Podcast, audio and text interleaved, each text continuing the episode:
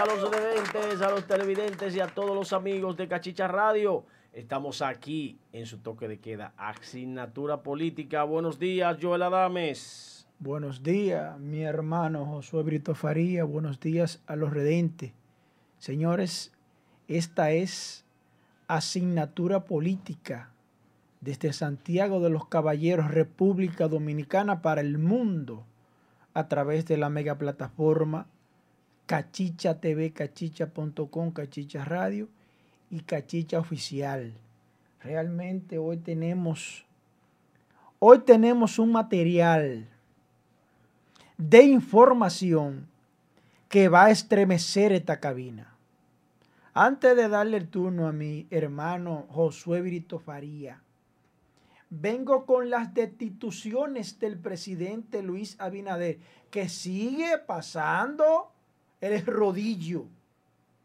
Vengo con la situación de Don Miguelo, Mami Jordan.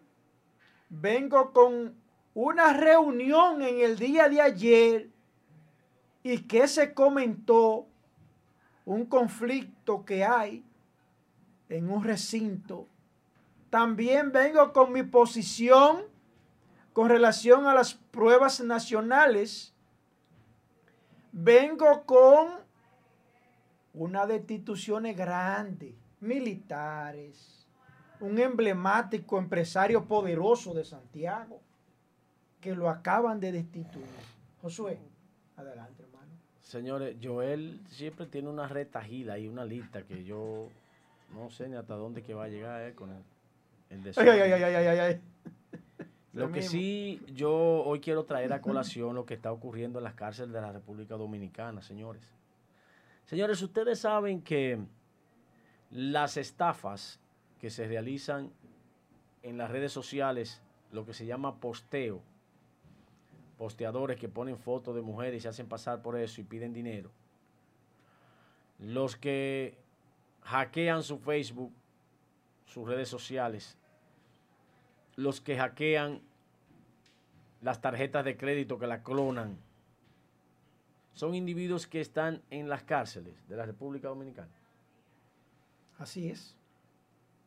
Muchos de ellos. Pero peor aún, si fueran call center para que el preso trabaje y limpie su mente y su alma para regenerarlo o para readecuarlo a una vida de trabajo, yo lo veo bien pero call center para estafar, llamando a la gente diciéndoles que se sacaron un teléfono de Claro, de Viva, de Oran, de toda esa vaina junta de la telefonía y que se ganaron un iPhone que yo ok.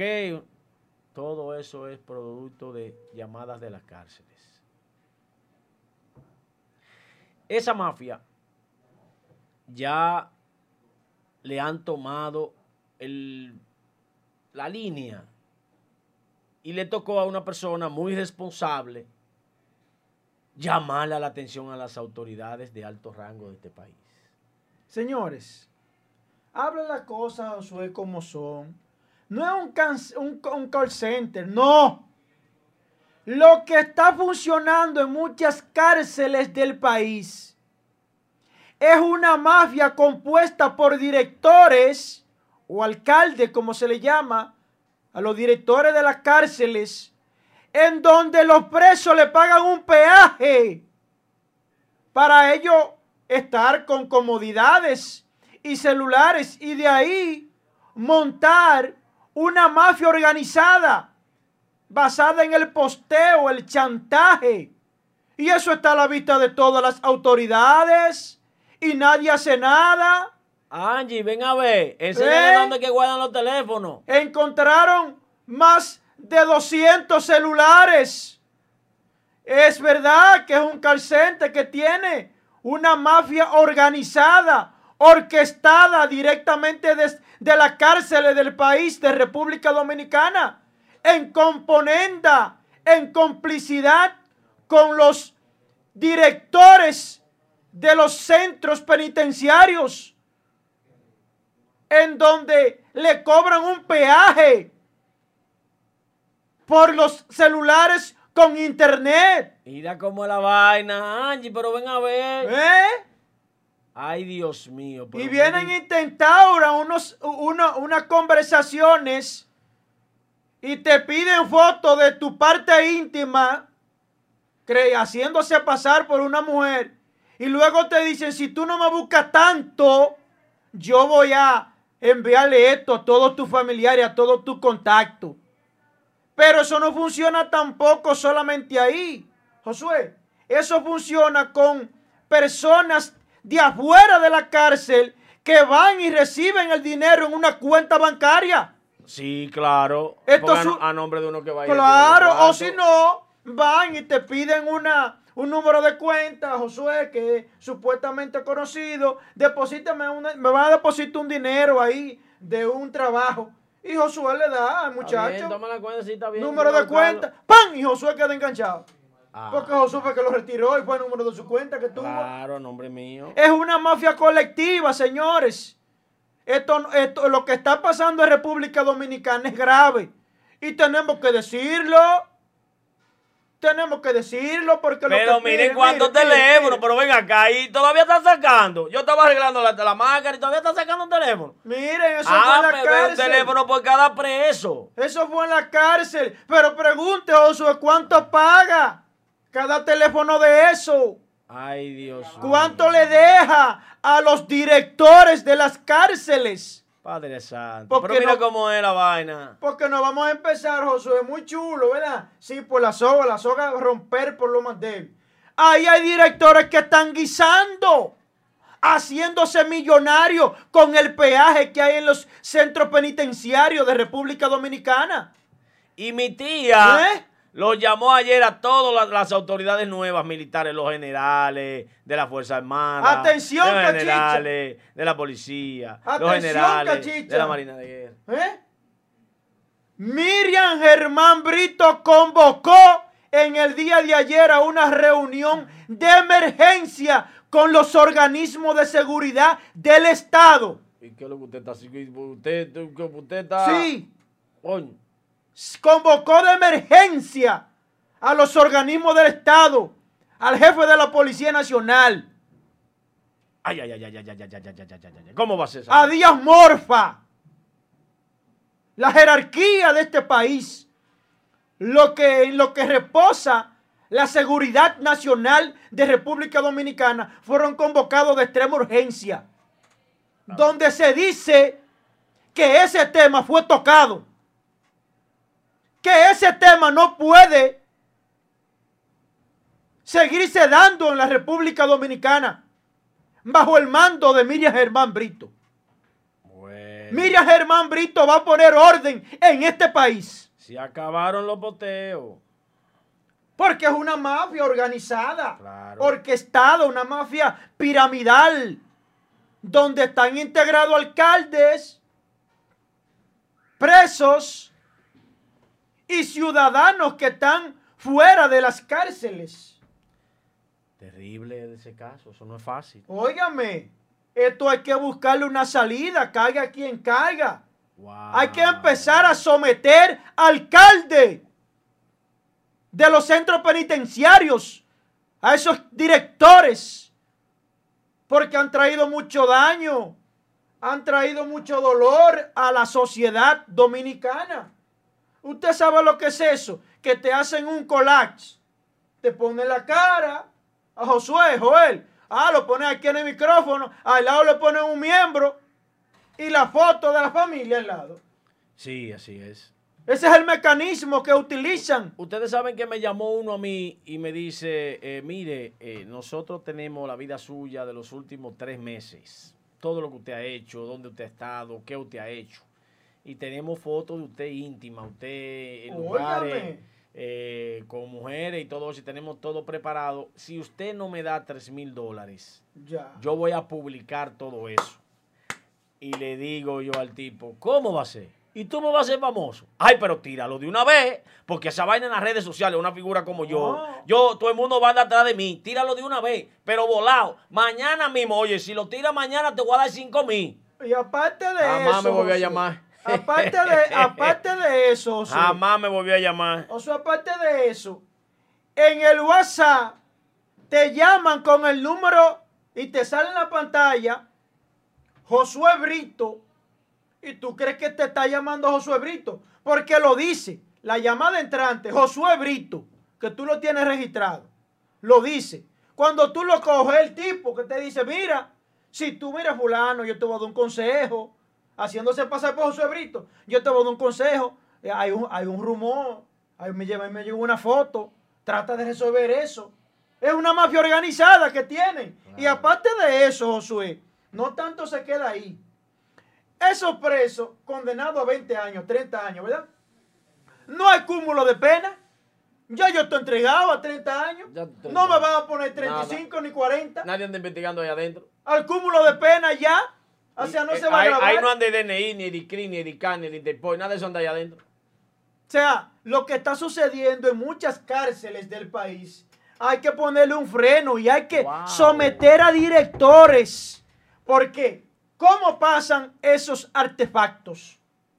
Por ahí. ¿Cómo pasan? No es una asociación. Por el cielo. Lo tiraron como un paracaídas. Es una asociación. Hay que pagarle al director, mira. Así como le pagan a los proboses.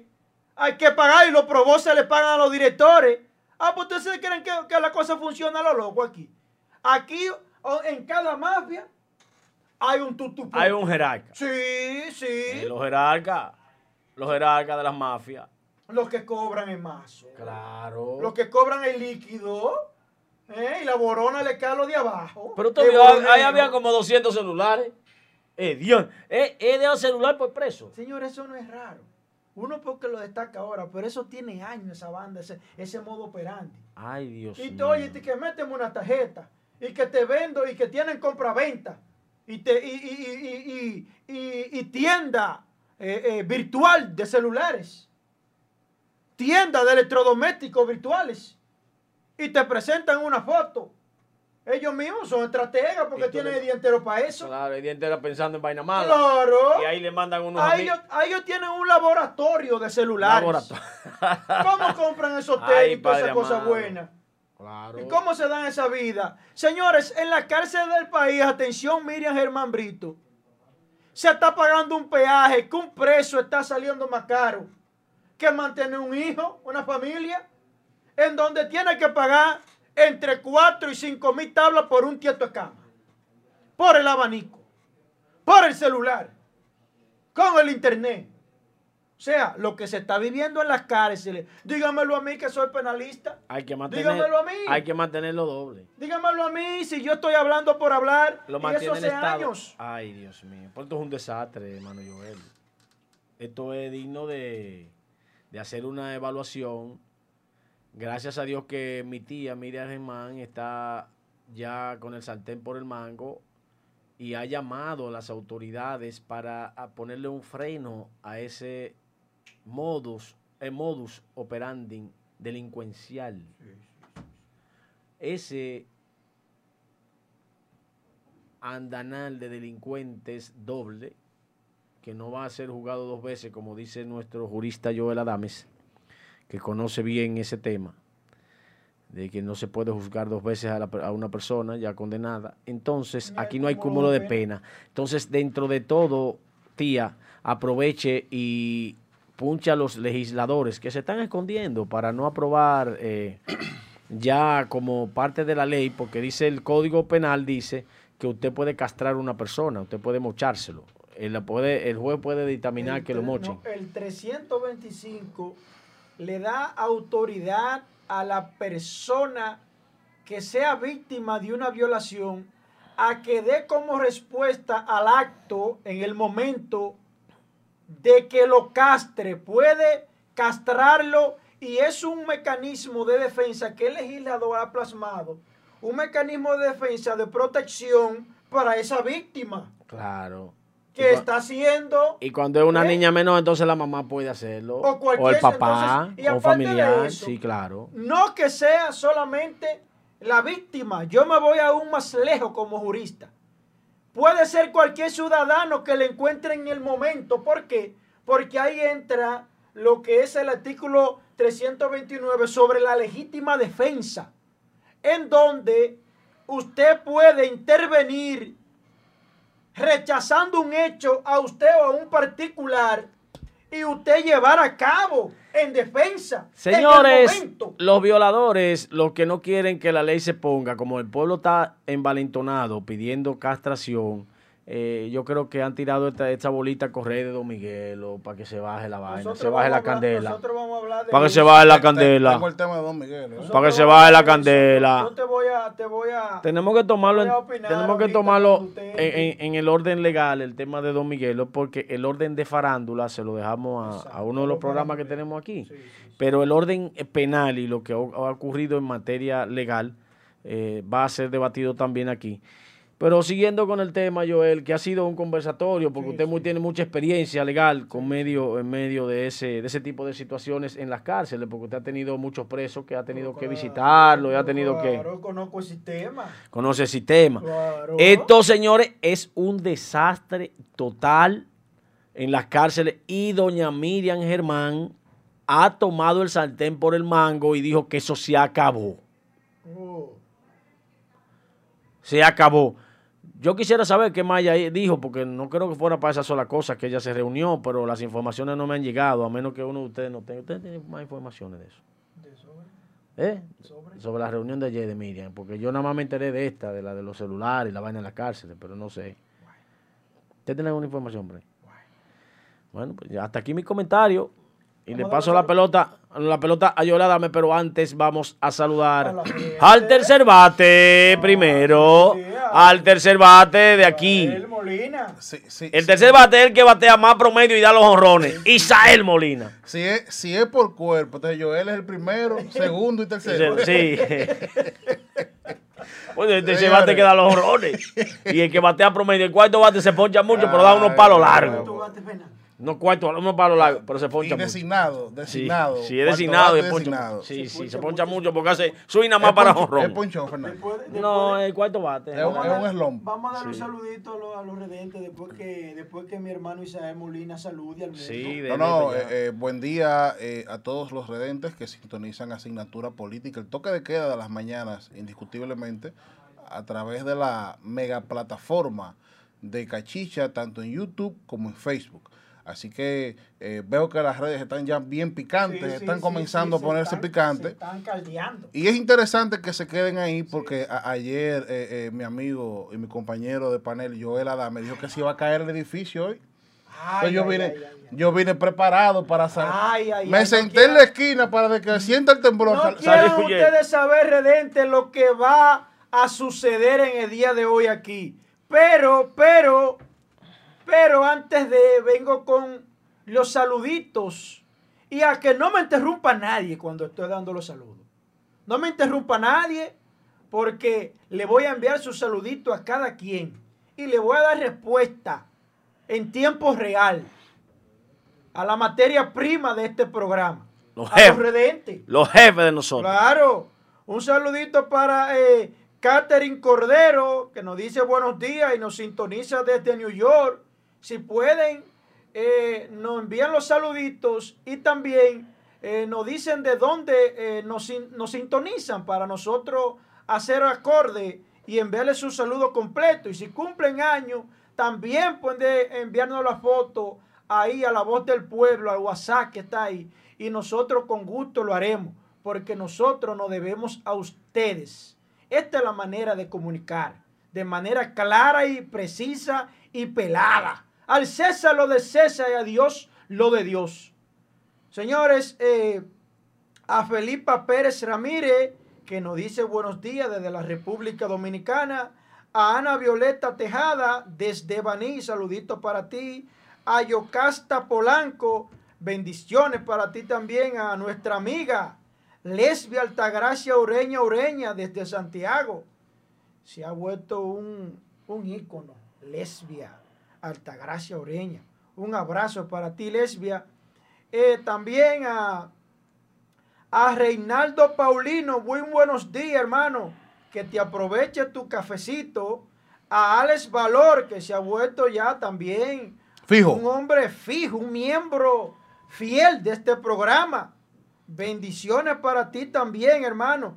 Lesbia no dice que no habla de las pruebas, yo voy a hablar de las pruebas nacionales. Voy a hablar claro y preciso. Voy a hablar a mi manera. Caiga quien caiga. A Esther Corniel, buenos días desde Queen, New York. Así como también a Henry Rodríguez. Buenos días para ti, hermano. Ana Violeta Tejada. Buenos días. Así como también Altagracia García. Buenos días para ti también. Alejandro Rodríguez. Aura López desde Brooklyn, New York. Así como también a Espedi Rosario desde el Bronx. Un saludito para ti, hermano. Así como también a Zulema, que nos sintoniza desde los Mameyes. A Pablo Martínez la Antigua, que nos sintoniza desde Miami, Florida. Así como también a Henry Rodríguez, que nos dice el Señor Primicia. Reinaldo Paulino desde New York. Jesús Martínez desde New Jersey. A Carlos Gonel desde España. Un saludito para ti, hermano. Así como también a Mr. Bigadi. Yo creo no, yo no llego a cuarto bate, soy Josué. A Ramón Jiménez desde los apartamentos. También tenemos a Daniel nos dice el Señor primicia. A Warner también lo tenemos en sintonía. A María Bueno, un saludito desde New York. Altagracia García desde Villamella. Bienvenido Arias. Bendiciones para ti también. A Osmar Batista. Un saludito para ti. Dice Omar que lo saluden a él también, por favor. A Omar Batista, un saludito, mi hermano a Nimbo.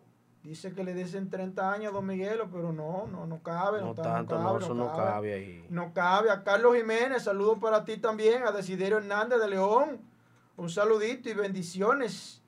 Desde Guayibia, municipio Pedro Brán. Saludo para usted. Saludo para ti, mi hermano. Señores, yo quiero iniciar mi comentario antes de entrar a las pruebas nacionales yo quiero iniciar mi comentario. Le voy a enviar a, la bella y delicada Angie. Hágame el favor, Angie, de subirme la foto que le envié. Hágame el favor. Ah, es una persona que yo quiero iniciar mi comentario con esa persona. Hazme el favor, Angie, de subirme la, foto. Luca. Que le envié.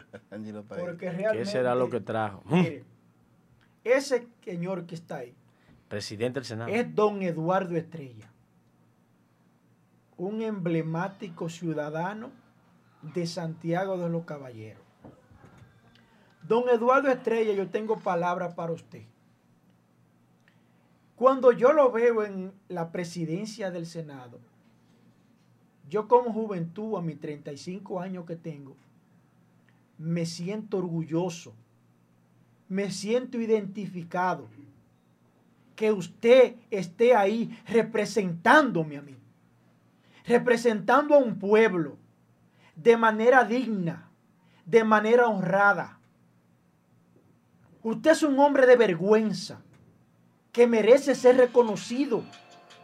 ¿Por qué usted merece ser reconocido? por su trayectoria impecable en su vida pública privada y en el manejo, en el ejercicio de sus funciones en el Estado. Lo hizo cuando Joaquín Balaguer y lo hizo en el Congreso cuando lo era. Es un premio a la honestidad, a la seriedad, a la ética, al decoro, yo me identifico con la formalidad de don Eduardo Estrella. No lo conozco ni me interesa conocerlo. Oh, pero lo entrevistamos. Una vez estuvo en entrevista aquí, fue la única vez que yo hablé con Eduardo Estrella para que no se vayan a confundir. Ni soy político tampoco. Ni recibo ni acepto dádiva, porque no le lambo a nadie.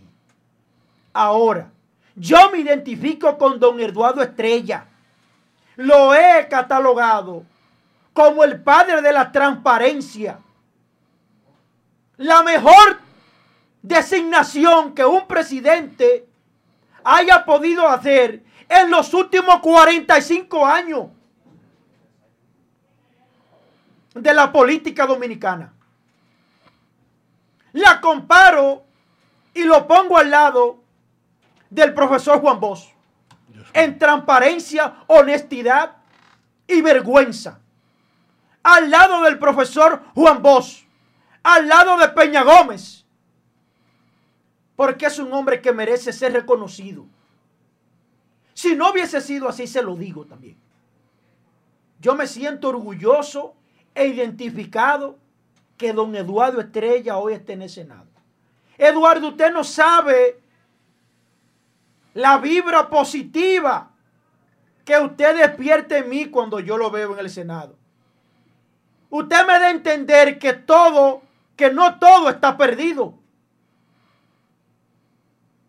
Y que no todos los políticos son iguales. Usted es un orgullo para Santiago y para República Dominicana. Es un orgullo. Y tengo que decírselo. Porque mi personalidad es ser objetivo. Al César lo de César y a Dios lo que es de Dios. Continúe así. Que su legado, aunque usted muera, su legado permanecerá en las presentes y futuras generaciones. Yo lo aplaudo que usted esté felicitando a Eduardo Estrella, que en realidad, como su apellido, es una estrella, es un hombre bueno, honesto, pero usted tiene muchísimas cosas buenas ahí que decir. Ya Eduardo todo el mundo sabe que es bueno. Tire los bombazos, eso. No, señores. Las pruebas nacionales, hágame favor de, de colocarme esta foto de las pruebas nacionales. Mire, hágame favor de de subirme esa fotito, Angie, de las pruebas nacionales. Pero ustedes quieren, porque que Josué lo que quiere es trabajar con la sangre, con las destituciones. Eso es lo que Josué con todo lo que usted quiere, con Josué quiere trabajar con la sangre. No, no, con todo lo que usted tiene ahí. Yo vi eh, un listado ahí que está difícil. Las pruebas nacionales,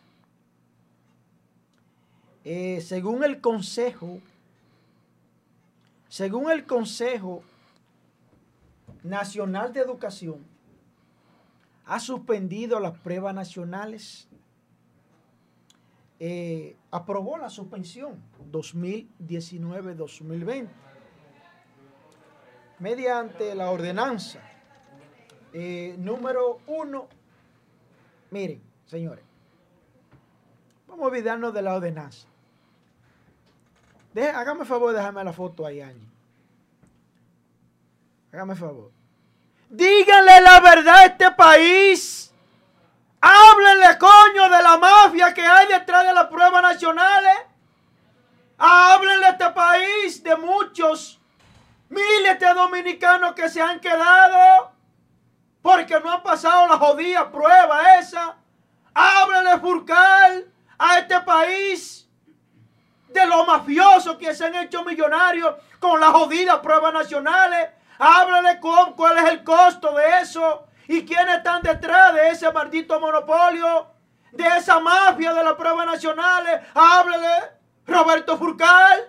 Tenga los pantalones, tenga los cojones como yo lo tengo, de decir qué es lo que se esconde detrás de las pruebas nacionales, cuál es la mafia, cuál es la inversión, quiénes están detrás de esa mafia, en detrimento de los infelices que tienen ocho años y no pasan una maldita prueba. Díganme cuál es el aporte a la educación que hace esa porquería.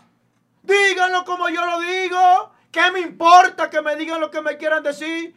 Es una delincuencia mafiosa que hay detrás de las pruebas nacionales. Infelices jóvenes que no han podido pasar la bendita convocatoria esa. Digan cuál es el meneo y la mafia que se paga por atrás para que pasen. ¿Para qué ustedes no dicen eso? ¡Hablen! Que como método de evaluación está ¿Eh? desfasado, ¿eh? Eso no sirve como método de evaluación. Eso no sirve. Hablen de la gente que tienen años guisando. ¿Para qué no dan los nombres de los que están atrás de eso? Aproveche Furcal. Y esa suspensión, hágala definitiva. Cásese con la gloria, que yo sé que usted es un hombre de lo bueno. Pero diga por nombre quiénes están en la teta, quiénes están beneficiándose a costa de los infelices que tienen ocho años y han tenido que dejar sus estudios, porque si no pasan eso, ¿cómo, cómo ingresan a una universidad? ¿Cómo ingresan a una universidad? ¿Qué pasa con los medios tradicionales que no hablan sobre eso? No le interesa. ¿Eh? Hablen cuál es el negocio que se mueve detrás de las pruebas nacionales. Un negocio millonario por décadas que ha hecho gente millonaria y nadie dice nada. Notifíquenme a mí que yo sí tengo dos cocos para decirle ladrón y mafioso a los que están detrás de las pruebas nacionales. Dígame el beneficio, el método. ¿Cuál es el beneficio que le ha traído a la República Dominicana? Al grupito que está ahí atrás, haciendo y deshaciendo. Son unos millones que llegan frío anual, tranquilito. Yo te digo a ti que yo tengo que tener paciencia para bregar con esta maldita vaina, porque yo no soy comunicador ni soy periodista. Yo no tengo compromiso con nadie. Y desde que salga allá afuera me desgracio la vida con cualquiera. No, hombre, yo, eh, estése tranquilo, no hable de violencia. Usted es un hombre bueno, un hombre, un profesional, preparado. no, no, no. Usted ni parece que tiene tres maestrías. Lo de mi abogado, yo lo dejo para el tribunal abogado, penalista, constitu... Eso es para el tribunal. Yo no estoy en el tribunal aquí. Su señoría, que el artículo dice tanto. No, no, no, no. Los abogados para allá. Yo, voy a ver lo que usted va a decir con el abuso que han cometido con, mi amigo el general Sandoval. Los abogados para allá. Yo, espero que usted, que usted se manifieste de esa misma manera con ese fusil que usted tiene en la boca. Los abogados para allá. Yo aquí vine a defender al pueblo. En el nombre de Dios. Pero vamos con las destituciones de Luis Abinader que en el día de ayer Luis Abinader Corona destituyó a Monseñor Agripino Núñez Collado. Atención, cachicha. Vamos a poner la foto ahí. Ese empresario, ese empresario fue cancelado. El empresario. Lo destituyeron en el día de ayer a Monseñor Agripino Núñez Collado el dueño de Pucamaima. Un hombre que tiene un emporio empresarial. ¿Y el otro? ¿Y el otro? Astronómico en la República Dominicana. ¿Y el otro quién es? Señores, a Monseñor Agripino Núñez Collado, mediante el decreto 300, 393-2020. Eh, ¿Cuánto ganaba ahí? No no dice. Fue destituido de la presidencia del Pleno del Consejo Económico y Social. Fue destituido y en su nombre pusieron a Rafael Damares Toribio. Acaban de destituir. repita ese nombre, Rafael. Rafael Damares Toribio. ese tiene que ser de la, de la, de la banda de los Corripios o de los Bichini. De Acaban de destituir a Monseñor Agripino de la, cuadra de la cuadra técnica. Un poderoso empresario en la República Dominicana. Eh, pero sigue pero sigue Luis Abinader haciendo y destituyendo. Señores hay un lío en la onza.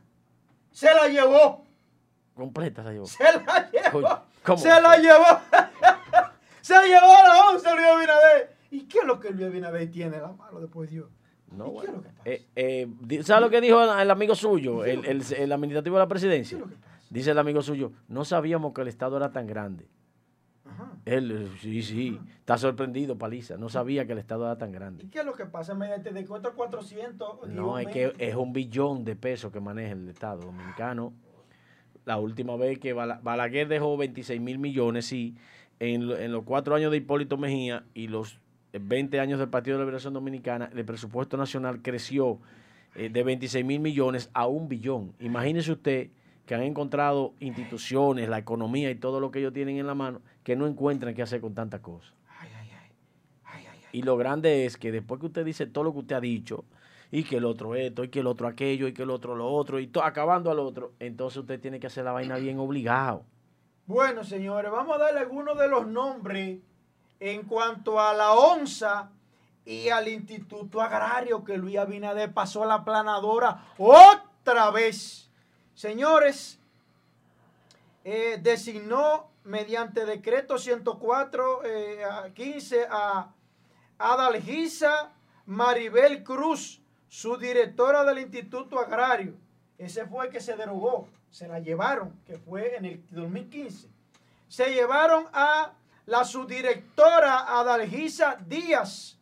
También se llevaron a Agustín Reyes, el subdirector también. Y bueno, acá y, lo para tanto.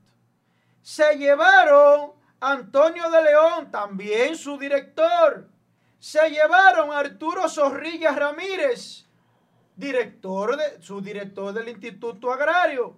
Se llevaron también a Boris Antonio Peguero. Y si sigo, si sigo, no voy a terminar hoy. Si sigo, no voy a terminar hoy con las derogaciones, porque son muchas, señores. Son muchas derogaciones que Luis Abinader eh, pasó a la planadora en el Instituto Agrario y en la OMS. Hay muchos institutos ahí. Era, algo que usted no siguió porque en, la, en, la, en, la, OSA se llevó a Felipe Rodríguez. Hay un instituto que yo quiero ver si, se lo llevaron. Porque eh, a Felipe Rodríguez, se llevó a Esto, se llevó a Esto Mojica, al director, se llevó a... ¿Y cuánto a Carlos Vargas García. ¿Y cuánto es? Se llevó a Fede Antonio Paulino, eso no, no, no, no, pero pues, señores, miren la lista, vea. Yo, le, yo le estoy dando para arriba, mire, mire, le estoy dando para arriba, mire, y no, y no encuentro, son tanta gente. Se debe haber llevado como 200 ayer. Ay, señores, y se armó un juidero. ¿A dónde? Que destituyeron a tres cocotuces de la milicia del, del anillo de Danilo. Se llevaron a tres tutupotes. ¿Cuáles fueron esos tutupotes? De la milicia destituyen a tres de los cinco ¿Cómo? que Danilo Medina padrinó. ¿Dónde? Ah, usted, siempre tiene una, una, clase de vaina contra el PLD. Usted es el antipeledeísta.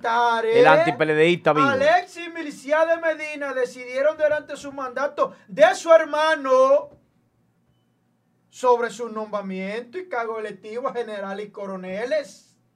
¿Eh? ¿Eh? ¿Te gusta eso? ¿Te suena familiar? Eh? siempre ¿Te suena familiar, eh? El teniente Luciano, pues óyame bien. Como usted el teniente general. ¿Cuántas cosas tienen estos militares? General, teniente general, brigada. Usted no conoce eso. Ahorita viene uno que sabe de eso. Señor, el teniente general. Tenemos de invitado aquí de especial al general Sandoval. Y... Luciano Díaz Morfa destituyó. ¿A quién fue que se llevó? Déme los datos, dígame que fueron apadrinados por los hermanos Alexi y Milciade. Hmm. ¿Cómo? Este el antipeledeísmo. Mira cómo se ríe este antipeledeísta. Se llevaron a general de brigada Aracenis Castillo de la Cruz, quien llevaba seis años como director del cuerpo especializado en seguridad aeroportuaria de la aviación civil CESAC quien fue sustituido por el también general de la misma institución, Carlos Febrillé Rodríguez. Señores, mientras que general de brigada Walcott Darío González Payán, con más de seis años desempeñando la dirección del cuerpo especializado del control de combustible SECON, también se lo llevaron. Señores, mientras tanto que general de brigada Manuel La Chapel de los Santos, sustituye a general Daniel Martínez Lorenzo en el cuerpo especializado de seguridad del metro y teleférico de Santo Domingo. Eso fueron lo que se llevaron. No, hombre, el del teleférico no es una, una caballa, pero el del secón. Cada vez que quitan una, una patana de esa llena de combustible que no tiene permiso, ¿sabe cuánto cuesta una cosita de esa? Multiplique 10 mil por 164. A ver cuánto le da. Cayó uno grande ahí. 10 ¿Mm? mil por ciento. Sí, sí, ese duro. Ahora, el, el de, el dónde era que usted decía, en el del Cesar, ¿en dónde? En el aeropuerto. Ay. Ay. ¿Cómo usted dice la teta? ¿Qué pasó la teta? Recuérdese que el aeropuerto de Puerto Plata se maneja aparte, eso es una isla aparte. ¿Es aparte? Sí, eso. Ya para darle paso a mi hermano Isael Molina. Vámonos a la pausa. Que no, no, para darle paso a Isael Molina. Señores, explota una bomba según eh, Ito Bisonó, el hombre de la que descubrió la fórmula del agua tibia. Ahora habla de que uno de que unos edificios. Usted le dio el primer viernes. Pagaban 38 millones. Atención, cachicha. ¿Qué es lo que pagaba? Usted siempre viene con un reguero de chisme y vaina. Que alojaba Que le mandan los PRMistas a su celular. Que alojaba la oficina de industria y comercio. Que alojan. O que alojan en la actualidad. Paga 38 millones de pesos mensuales. Pero ven acá, ¿y qué es esto? ¿De alquiler? de alquiler mensual, industria y comercio no tiene para hacer un edificio. Angie, vámonos a la pausa. No, no, espérate que falta más. Falta más. Voy a buscar un café. Atención, cachicha. ¿Me, podía buscar un café? Pero Itoviso no. Ya comenzó el antipeledismo, el antipeledismo. ¿Por qué tú no vienes para acá, para Santiago? Porque había en la oficina que estaba de la DGI en el Huacalito, aquí en Santiago la cambiaron para una bomba. ¿Y cuánto paga de alquiler a un magnate, dueño de la élite, ahí? Que queda una urbanización emblemática donde viven los poderosos de Santiago, los millonarios de Santiago. Viven ahí y ese es el dueño de esa plaza. Joel. Hábleme de eso. ¿Y cuál es la afinidad que tiene con el sector empresarial y cuál es el vínculo a preguntar general que ahorita dónde, Le voy a preguntar general ahorita dónde podemos adquirir un, chaleco antibalas para protegerte porque a ti te van a matar. Yo paga esa oficina de la DGI? Porque en el Huacalito ya estaba bien esa oficina. No molestaba. Ah, no. Hay que sacarla de Huacalito y ponerla en una plaza pagar millones de pesos de alquiler cuando el Estado tiene el Joel, Una pregunta, una pregunta simple. Pero Joel, una pregunta y ya para resolver ese tema. ¿De quién es la plaza? Vamos a la pausa, Angie, huye, vamos a la pausa.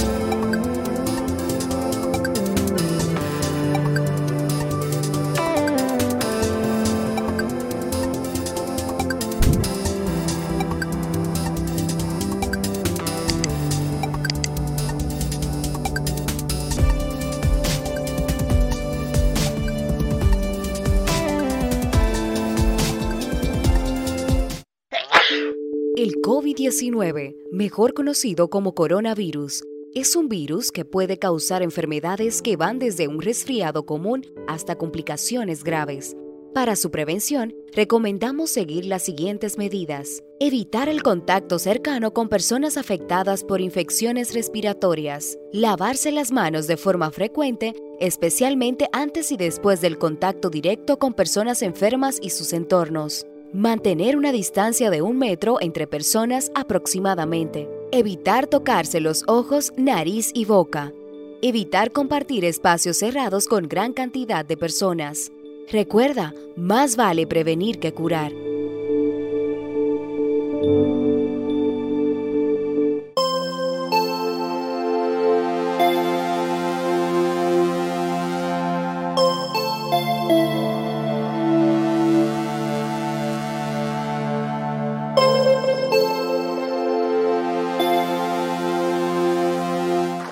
Estamos de regreso. Nos fuimos un momentito porque Joel estaba por decir el nombre del dueño de la bomba y yo no quiero Voy a comprar, voy a comprar un chaleco antibalas. ¿Quién es el presidente de la Junta de Vecinos de ahí? ¿Por qué él vive ahí? Eh, tenemos de invitado especial al general José Ignacio Sandoval Cabrera.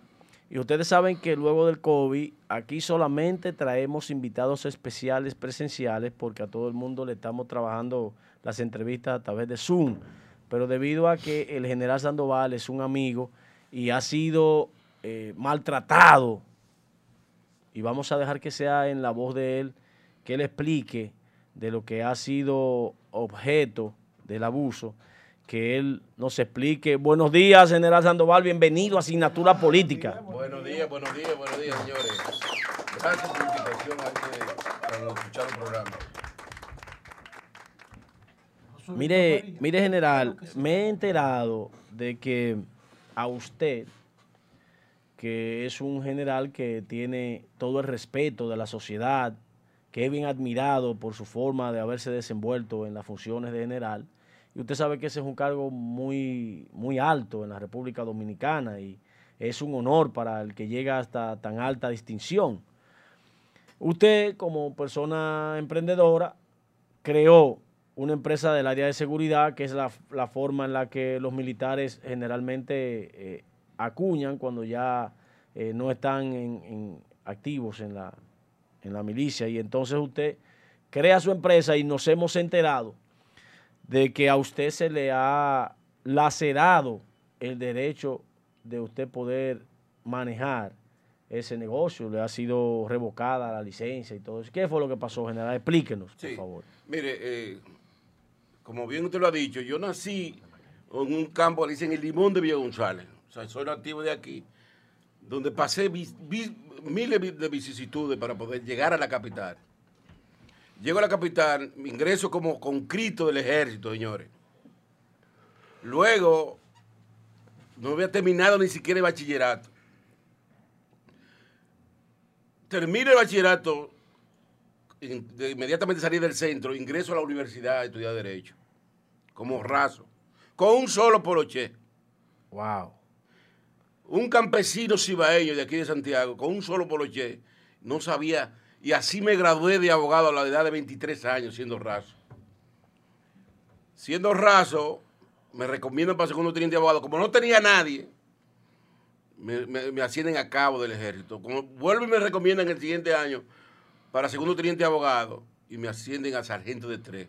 Luego me recomiendan para segundo teniente abogado, y me ascienden a sargento mayor y así por el estilo y logro llegar a mayor general del ejército. Pero no tanto eso de llegar a mayor general del ejército, que ocupé, como usted lo ha dicho, diferentes funciones. Yo fui director general de prisiones, que el único director general de prisiones, que la viejita cuando van a prisiones, le señalan a los directores, ese señor que estaba ahí, ese morenito cibaeño, era el único que nos, que cuando nosotros llegamos a requerir un traslado de, de un pueblo, a un pueblo, a un recluso, de una vez nos resolvieron los problemas, porque la vida usted tiene que llegar a hacer lo que usted tiene que hacer. A servir. Es tan así que la foto mía de prisiones, en, el mural de prisiones, si usted va a prisiones, ahí no está la foto mía. Porque el general Pérez Sánchez se encargó de quitar la foto para que las viejitas no, no dijeran, ese general no nos resolvía problemas. Pero no es ahí que vamos, señores. Después de ocupar la dirección general de prisiones, yo fui, fui procurador general de la Fuerza Armada en dos ocasiones que si usted dice más o menos qué es lo que es el Procurador General de la Fuerza Armada. el Procurador General? El Procurador General de la Fuerza Armada, esa fue una función, una, una función que fue creada en el 2001, que viene siendo... Por el gobierno de Hipólito. Por el gobierno de Hipólito. Y fue, y es la persona que tiene que ver, el administrador de la justicia de las tres instituciones, supervisa a los tres consultores jurídicos de las tres instituciones y al consultor jurídico de la Secretaría. y es la persona. ¿Se aplican medidas disciplinarias a, través de, la, esa Procuraduría o, cuáles, cuáles son los métodos que, utilizan ustedes? Porque ustedes fiscalizan la, la, la, justicia. La, las faltas, las faltas de los, de los militares. Sí. sí, porque hay un, eh, un ejemplo, se, un ejemplo, existen los tribunales, los tribunales de excepción, los tribunales de excepción, que son los tribunales militares, pero para conocer la parte puramente militar. No, puramente militares. Militar. Sí, O sea, disciplinaria. no, las disciplinarias son, son conocidas por los por los por los por los por los por los superiores, pero ya la disciplinaria que viene siendo la en los tribunales en los tribunales civiles se llama eh, competencia del juzgado de paz. Pero hay, hay, hay crímenes y delitos puramente militares que para nosotros son crímenes en los tribunales ordinarios no lo son. No lo son. o Como la falta de respeto a un superior está contemplado Son leyes internas que tiene. ley interna, con el Código de Justicia de la Fuerza Armada. Por ejemplo, eh, la falta de respeto a un superior es una falta grave. El abandono de servicio, la deserción y ausentarse de servicio y no volver más nunca al campamento es una falta grave. Entonces no puede ser conocida por los tribunales ordinarios porque no tienen competencia. Porque entonces es tienen cono- competencia. es conocida por nosotros. Porque Entonces, ya, ya- ya, ya- todo lo que llame, ejemplo, homicidio y casos así, eso va- es competencia, competencia. Entonces, eh, eh, la- el- eh, las funciones de esa de ese procurador entonces recaen ahí. En la ok, excelente. Continúa. Resulta que luego de ocupar la función dos veces como procurador, también fui director de la Escuela de Derechos Humanos, donde estudian jueces y fiscales. Fui director de esa escuela, fui consultor jurídico de migración, entre otras funciones. Con- eh, ocupé la consultoría jurídica en diferentes pueblos, San Juan de la Maguana, La Romana, El Ceibo, eh, San Pedro de Macorís, Artillería, entre otros.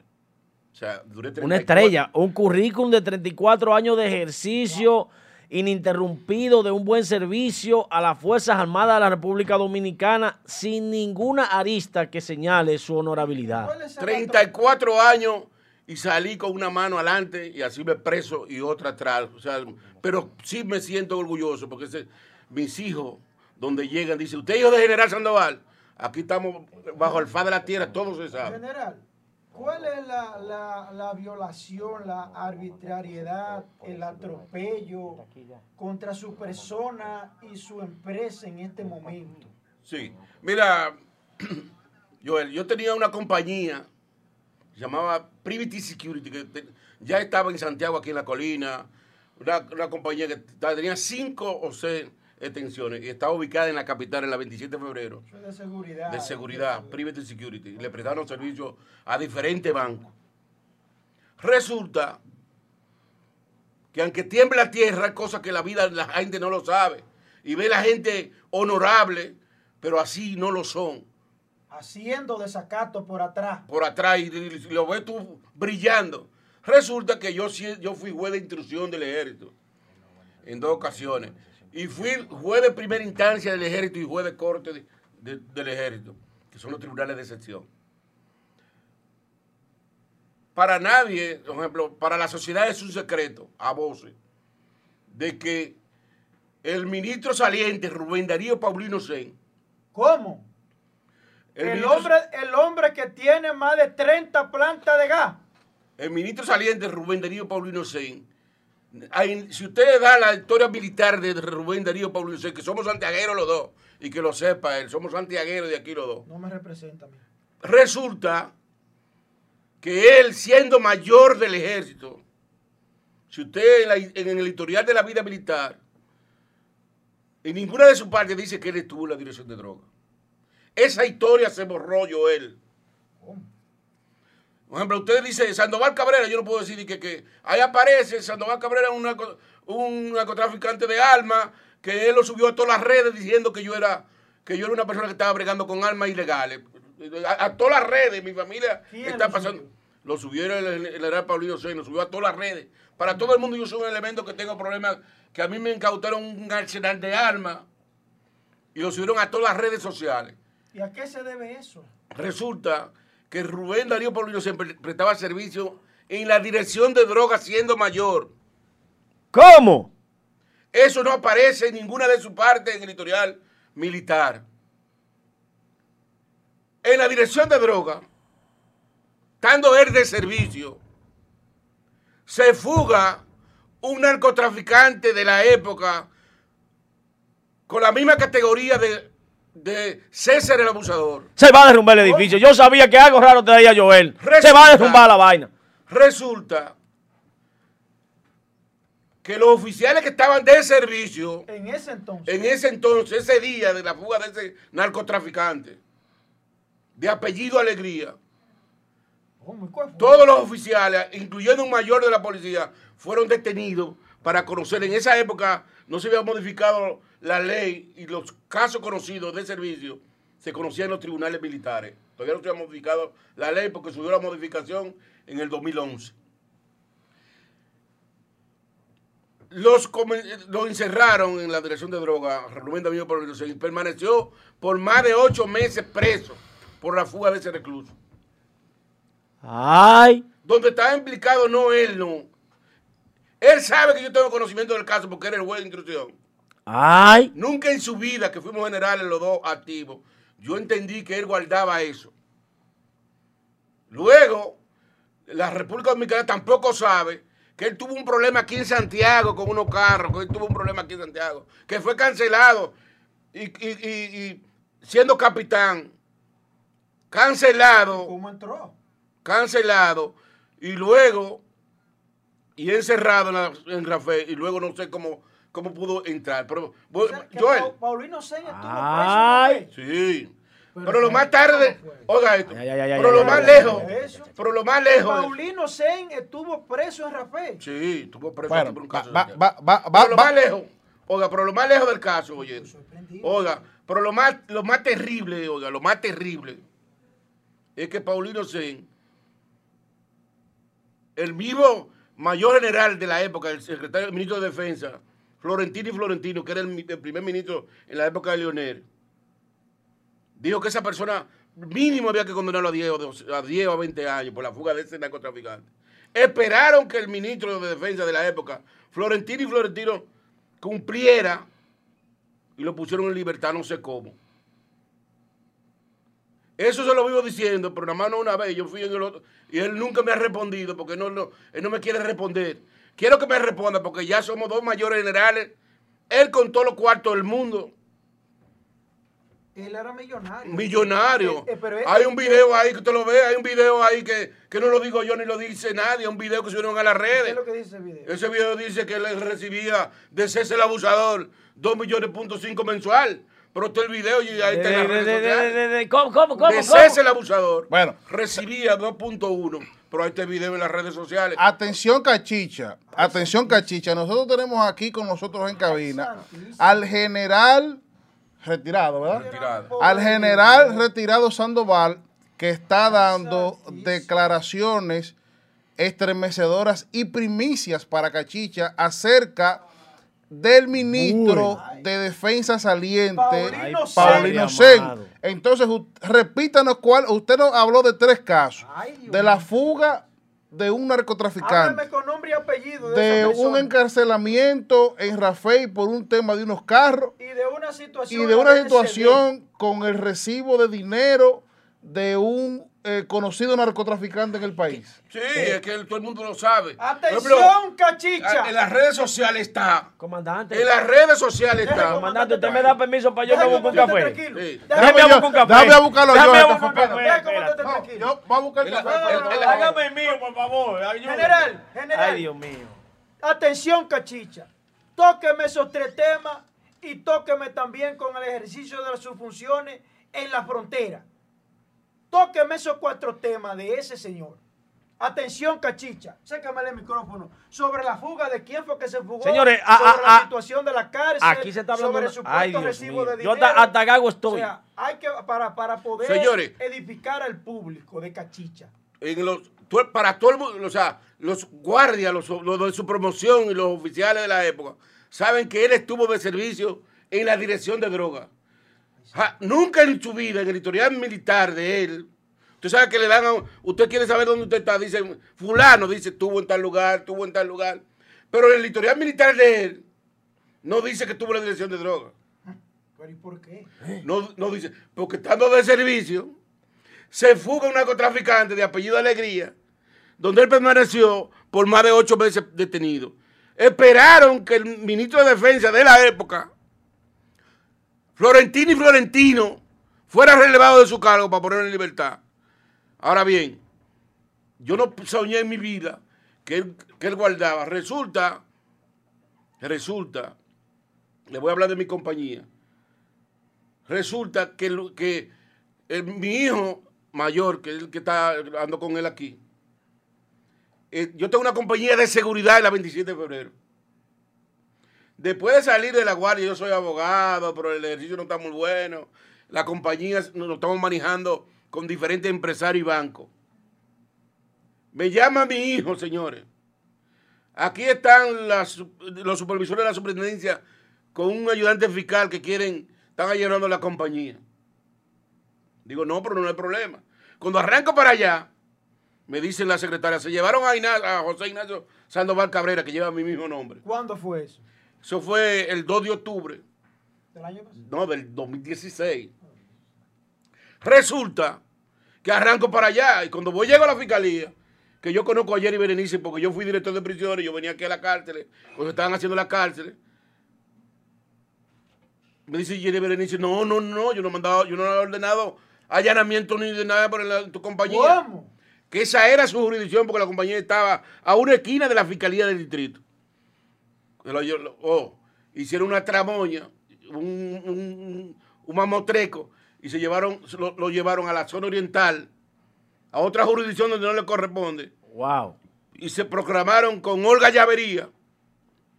Olga Llavería fue la misma que salió en el caso del asesinato de Junior. De Junior. Y, dijo que eso era un chantaje. Que era un chantaje. Antes de investigar. Lo mató dos veces. Lo mató dos veces. Olga Llavería que estaba estudiando en la escuela donde yo fui director, en la Secretaría de la Fuerza Armada. Parece que ahí la llevaron al despacho y dijeron, vamos a hacerle este trabajo a este hombre.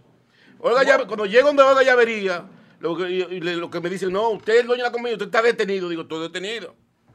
Me someten a la justicia, me conocen medidas de cohesión y me, me, dan, me otorgan visitas periódicas.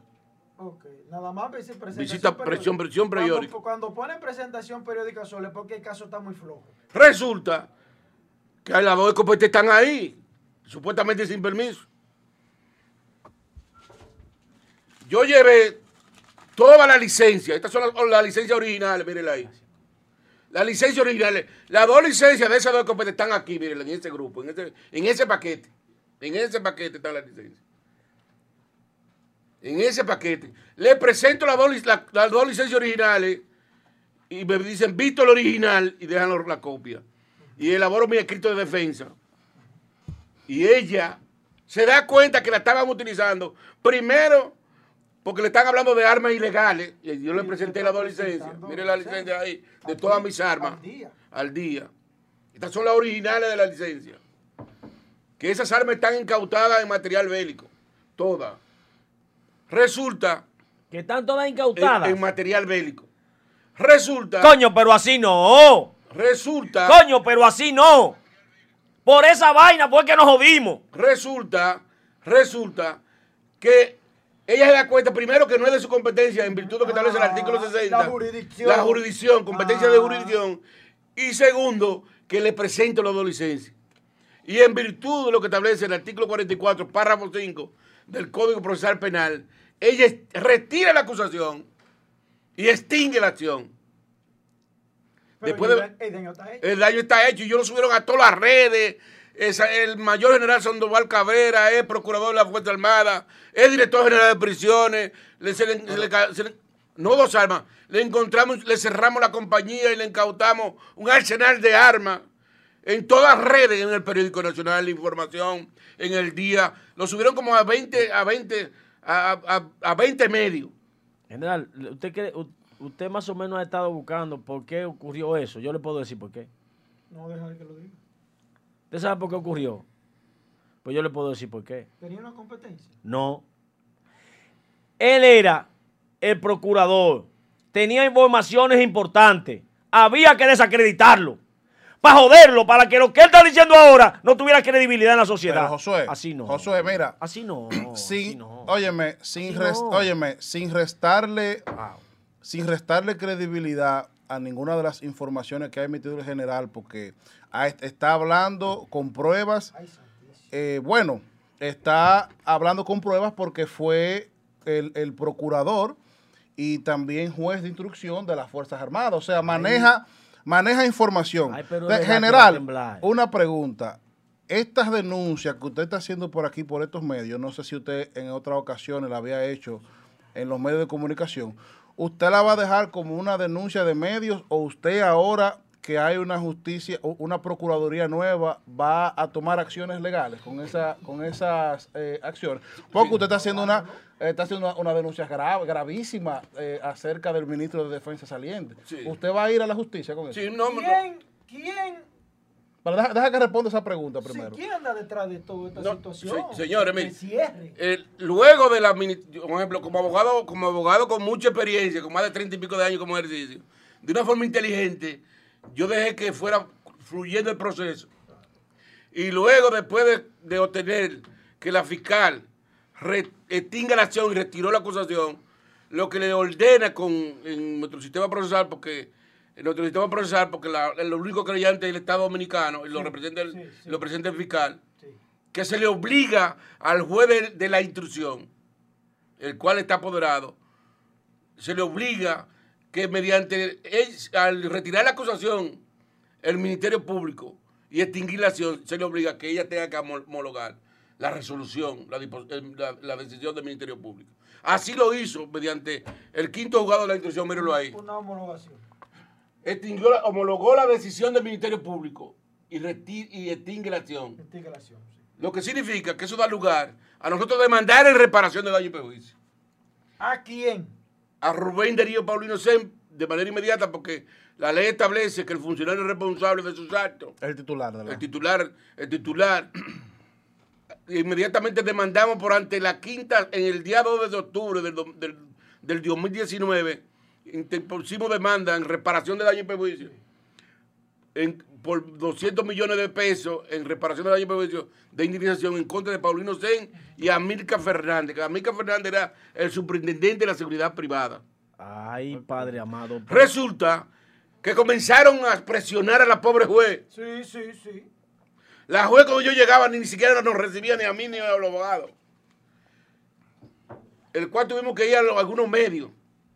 Y se mantuvo dándole vuelta al expediente hasta que se despachó que, y declaró la incompetencia. Botiró esa pelota para que la coja otro.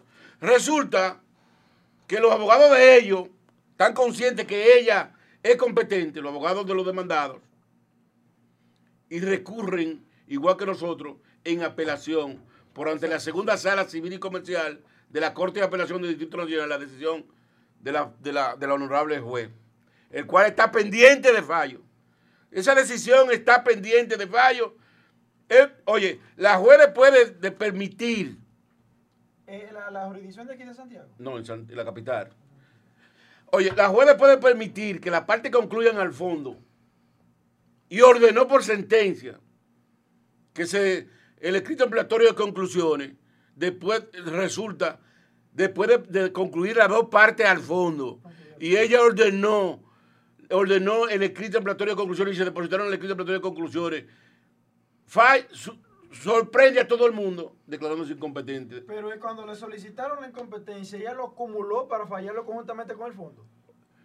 Es que no, que nadie le solicita, ninguna de las partes le solicitan. Sí, pero ella puede, ella puede hacerlo de oficio. De oficio. Sí, sí, ella lo puede hacer de oficio.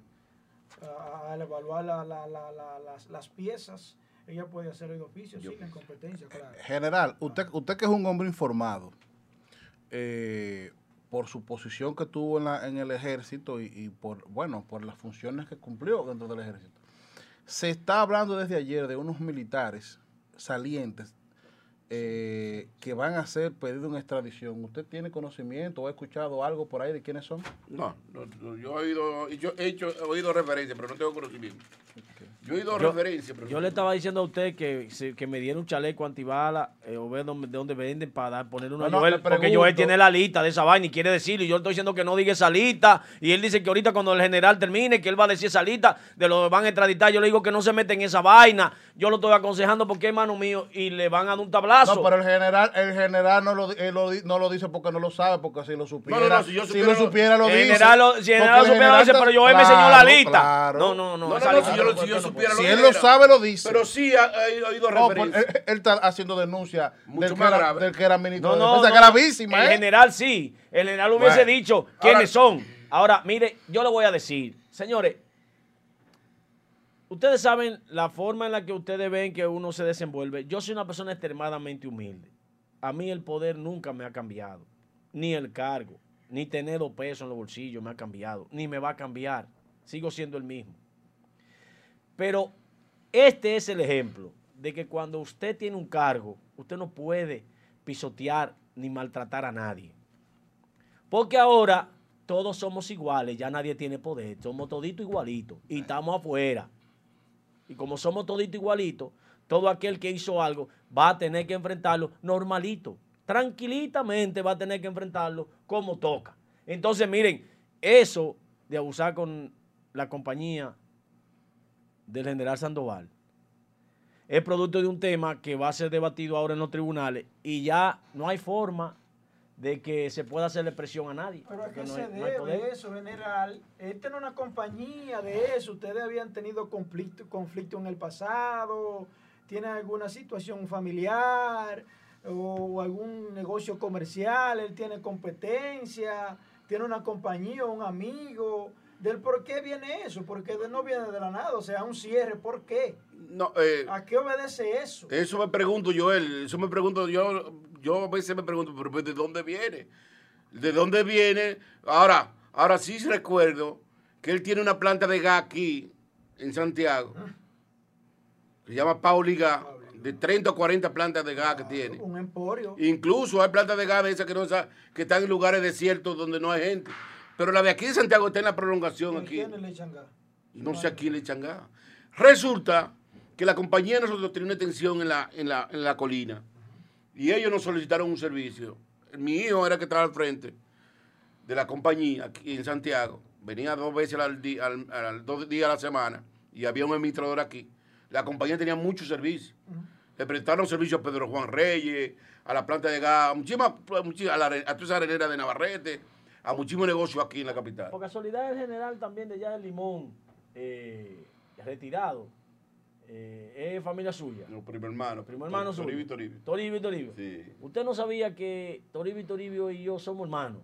No relaja. Porque Pedro Juan Reyes es mi compadre. Pedro Juan es mi papá. Ay, Dios mío, señor. pues Oigan, sí. qué chiquito es Oiga, oiga esto. Resulta que en una ocasión,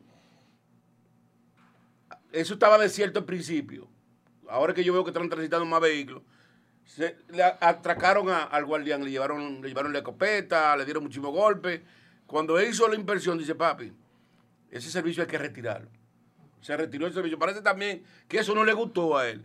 Entonces ahí viene a sacarme lo que él- yo tenía conocimiento de aquel expediente que hago referencia de la dirección de droga, ¿Dónde él está? donde él estuvo involucrado en la dirección de droga, por la fuga de un narcotraficante que nunca apareció. Que estamos hablando de un narcotraficante que no apareció. Entonces, entonces general, vamos, vamos a ver si nos logramos edificar eh, eh, mejor. Entonces, general, esa fuga que se dio, entonces se dio una fuga eh, llamado Quirinito. Se dio una fuga César el abusador. ¿Cómo es que se fugan tan fácil con un organismo de seguridad tan amplio como el DNI, las Fuerzas Armadas, la Policía Nacional? ¿Cómo que ellos evaden la justicia tan fácil? Sí, no, lo que pasa es que ellos, ellos, ellos, el narcotraficante es inteligente. Y es una persona 12, y usted habla con un narcotraficante, y usted dice, pero yo hombre tan dulce y tan amable. No hay una cosa más amable que un narcotraficante. Y ellos estudian el perfil del oficial. Resulta que y ellos- las necesidades y la del necesi- oficial. Y la intención ¿Y del qué oficial. es lo que le gusta al ¿Y oficial? qué es lo que le gusta al oficial? Si es Pa' amigo, llevárselo. si es amigo del dinero, es amigo de Eh, qué. de la mujer, Resulta del que ese día él Ah. estaba de oficial supervisor. No fue que se fue porque di que la dirección de droga, porque había caído preso el director de la dirección de droga. Quien cae preso son los oficiales de, de servicio. Los oficiales de servicio, porque nomás no fue Pablo Inocente que cayó preso. También se procesó en el tribunal a un mayor de la policía. Que llegó a coronel y ya no es, no sé si es policía todavía. O sea, que el expediente nada más no está, en, nada más no está eh, eh, Paulino Sen. Ellos lo que hacen es que observan a lo que les gusta. Déjame ver lo que le gusta a Joel. Porque si yo sé que a usted le gusta hablar de gallo, yo lo que le hablo de gallo. Claro si sí. yo sé que a usted lo que le gusta hablar de micrófono, yo no puedo hablarle de otra cosa. Lo primero que yo vengo, lo escucho a usted a ver cómo usted habla por el micrófono. Como a todo el mundo le gusta el dinero, ¿usted cree que en esas fugas hay dinero y mucho por abajo? ¿Por qué, qué fue que no apareció? Porque es que no aparece. Es que el hombre Se no, es, es que no apareció, señor. Estamos hablando de un narcotraficante de apellido Alegría que no apareció. Y eh, no, no estamos hablando de la época, no estamos hablando de cualquier, de que fue un preso Más cualquiera. o menos, ¿qué año estamos hablando? Más o menos.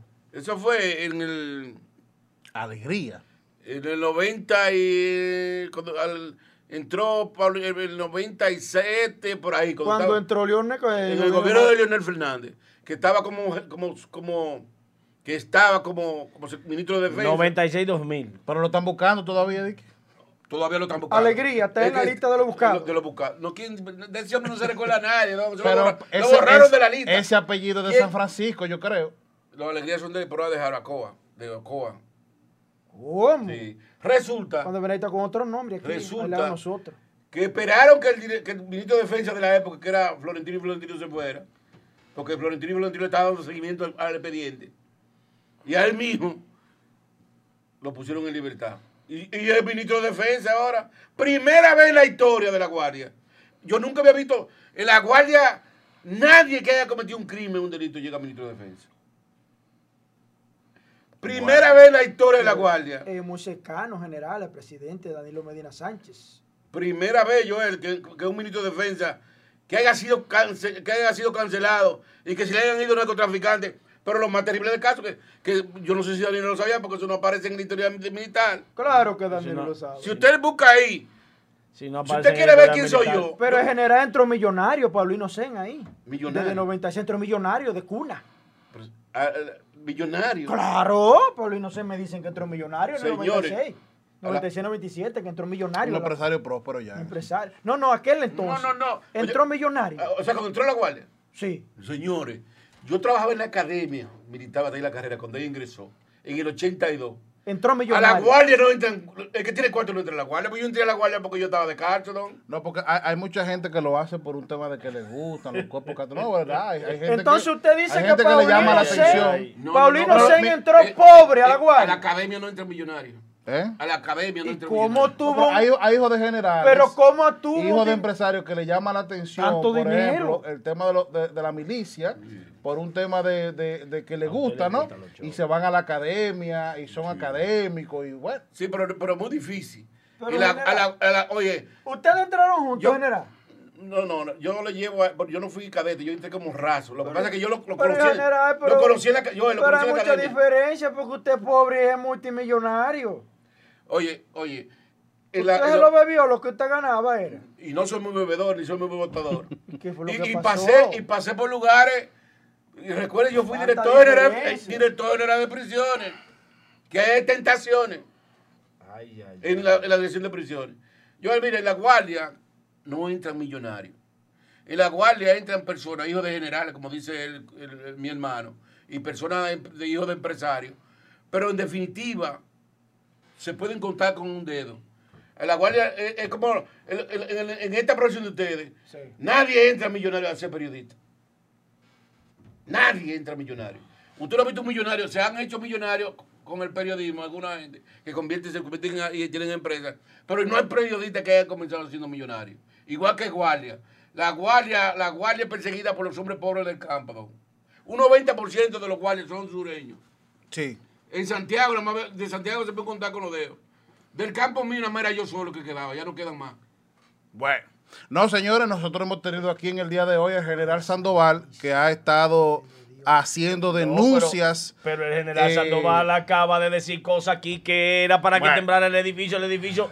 Este edificio no se derrumbó porque tiene como 64 columnas. Si no se hubiese derrumbado el edificio. Ahora, yo quiero que Angie me ponga una foto ahí en el, en el panel. ¿Quién es ese No, que pero está ahí? ustedes son unos irrespetuosos. Ay, No, ustedes Ay. son unos irrespetuosos. Ay. no. ay. No Angie, quítala, eso, Huye, no quítala, Angie, quítala. Eso no. Eso es con todo el mundo quiere estar No bailando. hagan- no hagan de tumba eso. polvo nada más. No hagan eso. No hagan Ay, eso. Tráncalo también. no- hagan eso, porque el general viene aquí a hacer una denuncia, independientemente de, de- de- de mi amistad con el general, pero él está haciendo una denuncia que debe de ser No, y, escuchada. no, no, y hay que. Y, él tiene y eso- pruebas, no, señores. Mire, pruebas. levante eso que usted tiene en general. Él- él- o sea, él, él- tiene pruebas aquí de lo que está hablando. Entonces, eh, el general acaba de hacer una denuncia y vamos a utilizar esta plataforma para que sea escuchada. No, es que tienen, para tienen- que el género, para que el los tribunales, Sandoval, tienen los ¿verdad? tribunales que en esta época que se ha estado pidiendo que haya un tribunal independiente de la política, tiene el tribunal que comenzar a emanar sentencias que estaban sesgadas por el poder y no solamente del PLD, sesgada por el poder de todos los partidos políticos desde la época de Rafael Leonidas Trujillo Molina, Cuidado con mi tío. de que hay problemas, situaciones parecidas a la que está pasando el general Sandoval, que cuando es con un tutumpote que está arriba, esa vaina la tiran ahí al zafacón y la dejan ahí botada. Y eso, que ha sido un clamor de la sociedad civil, que están ligadas al PRM, pero no importa si van a hacer las cosas bien. Deben comenzar a emanar sentencias sin el sesgo de conveniencia de ningún sector poderoso para que sea una justicia verdaderamente independiente. Porque el que habla mucho y dice mucho, tiene muchas cosas por donde comenzar a enrostrar. Y yo dije que me iba a quedar tranquilo, que no iba a atacar al, al- al gobierno actual para darle el chance de que el gobierno actual pueda acomodarse. Pero en materia de justicia tienen que comenzar a dar ejemplo desde ya. Desde ya. No vamos a esperar 100 días para que un juez sea independiente y no haya presión de ningún tutumpote y que sea la verdad, las pruebas, lo que permitan que el asunto avance. Mire, eso es una empresa con cientos de empleados cerrada. Y hay empresas que cerraron por problemas económicos, por situaciones, pero esa empresa, ahora mismo hay que resguardar los bienes en las eh, empresas que están cerradas y están contratando muchas compañías de seguridad, ahí se está perdiendo empleo. Atención al superintendente de seguridad que va a nombrar Luis Abinader, no sé si lo ha nombrado. Que le ponga atención al caso del general Sandoval. Resuelvan el problema, general Sandoval. Si no, todo- todos los días aquí lo vamos a poner ahí. Miren ahí donde está la justicia que independiente. Los tutumpotes siguen metiendo la, la cuchara. General, despídase de los redentes, que usted, este programa es suyo. Despídase de los redentes. Sí, pueblo dominicano, nosotros vamos a estar a la, a la expectativa con el fallo de la, cor- de la, de la segunda sala de la, de la Corte de Apelación del Distrito Nacional, que está apoderado del fallo. Le rogamos a Todopoderoso de que real efectivamente, al momento de los jueces dictar sentencias, no, no se fijen en Sandoval ni en Paulino Sein, sino en quién tiene la razón de los dos. Y fallen con relación. Con justicia. a- con justicia. Con justicia. ¿Quién tiene la razón en dicho proceso? Eh, muchísimas gracias, general. Eh, señores, vamos a hacer una breve pausa y en breve retornamos porque todavía eh, Isael Molina y Joel Adame tienen una- unas informaciones terribles. Joel quiere dar un listado de uno de traditable que él lo tiene lo en la dé- mano. lo dé cuando yo me vaya. Y tiene fotos de la reunión y yo me voy a, yo lo voy a dejar solo aquí. Voy a ver si el general me presta un, un chaleco y me deja, que los generales siempre le dejan chaleco y seguridad. Que me le deje un chaleco porque de aquí para adelante me lo van, me lo pueden desaparecer. Vámonos a la pausa, venimos ahora, vámonos a la pausa. El COVID-19, mejor conocido como coronavirus, es un virus que puede causar enfermedades que van desde un resfriado común hasta complicaciones graves. Para su prevención, recomendamos seguir las siguientes medidas. Evitar el contacto cercano con personas afectadas por infecciones respiratorias. Lavarse las manos de forma frecuente, especialmente antes y después del contacto directo con personas enfermas y sus entornos. Mantener una distancia de un metro entre personas aproximadamente. Evitar tocarse los ojos, nariz y boca. Evitar compartir espacios cerrados con gran cantidad de personas. Recuerda, más vale prevenir que curar.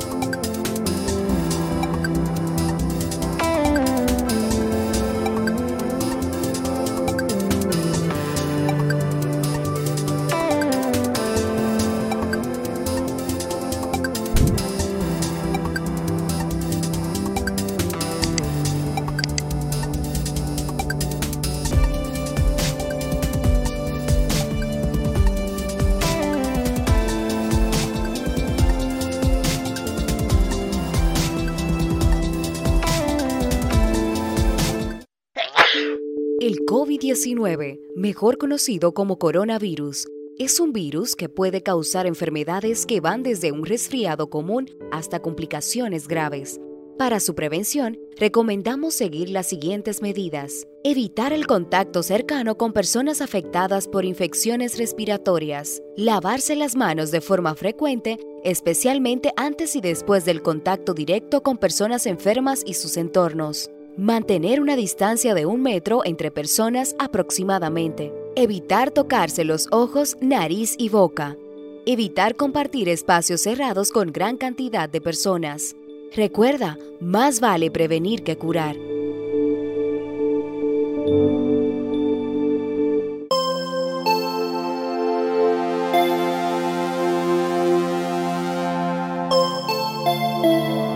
Bueno, señores, eh, retornamos a asignatura política luego de las estremecedoras y gravísimas denuncias que hiciera el general Sandoval aquí.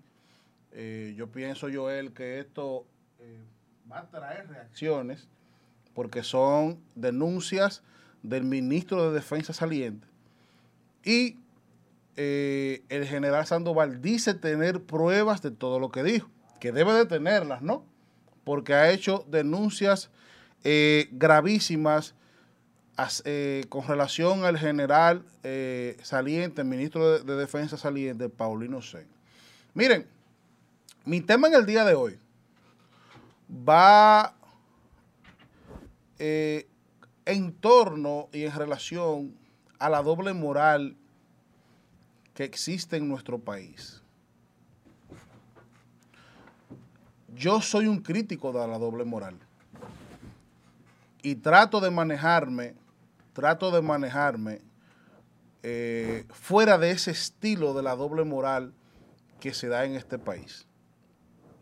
Y gracias a Dios estoy participando en un programa de televisión, en un programa eh, como este, digital, donde todos mis compañeros de, de panel me han demostrado ser personas honestas, y que dicen lo que piensan sin importar lo que sea.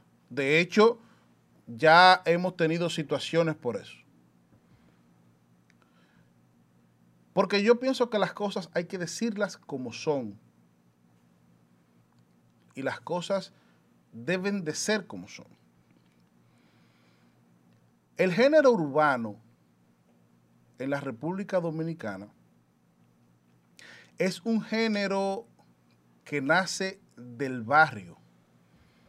Y es un género que se ha posicionado como el género artístico y musical número uno en la República Dominicana y en el mundo, vamos a decir, en Estados Unidos, en América Latina, ya sea en inglés o en español, porque es, ese género no es más que el reflejo de la cultura de los barrios y de la cultura popular de cada país. Y yo, yo me considero un fanático y un seguidor de ese género. Y soy un consumidor de ese género. ¿Por qué? Porque esos muchachos, principalmente los de la República Dominicana, que de América Latina son, ya tienen alrededor de 10 o 12 años eh, haciendo eh, música, pero todavía van en ascenso. No han tenido todos, con algunas excepciones, la suerte de los puertorriqueños, donde ya hay figuras que han tenido temas eh, sonoros a nivel mundial, y los colombianos, que aunque iniciaron de último, tienen ya artistas que son de renombre a nivel mundial. Pero los dominicanos, los jóvenes dominicanos que se están dedicando a hacer música urbana, eh, han logrado por lo menos, aunque su música solamente se consuma en Estados Unidos, Puerto Rico y República Dominicana, han logrado, haciendo música eh, sacar a su familia de la pobreza, generar empleomanía y generar riquezas. Aquí hay artistas que ya se habla de que tienen millones de dólares acumulados por la música que hacen. Algo con lo cual yo no estoy de acuerdo es con el tipo de letras y con algunas cosas que se promueven a través de algunas canciones y de algunos artistas en específico. Pero señores, hay una realidad. Aquí los artistas, cuando empiezan a limpiar su música, la gente lo deja de escuchar. Les voy a citar un ejemplo para que ustedes vean que yo conozco el género. Mozart La Para, cuando inició haciendo los famosos freestyle y las improvisaciones, que hablaba de la calle, hablaba de, del barrio y, hacía una música cruda, era uno de los artistas más pegados de este país. Pero ¿qué pasó con Mozart La Para? Que Mozart La Para hizo una firma con una eh, internacional, le pidieron limpiar su música, Mozart La Para dejó de sonar en el país. No ha vuelto a pegar un tema, a excepción de ahora que estuvo involucrado en un tema de una eh, tiradera, eh, un asunto con el lápiz, dejó de sonar. Entonces es ahí donde yo vengo, por ahí es donde yo vengo con mi tema. Nosotros les exigimos música limpia y música comercial, pero entonces lo que están haciendo música comercial, entonces no suenan, porque la gente lo que quiere es escuchar es la música cruda y la música que traiga doble sentido y que promueva la promiscuidad.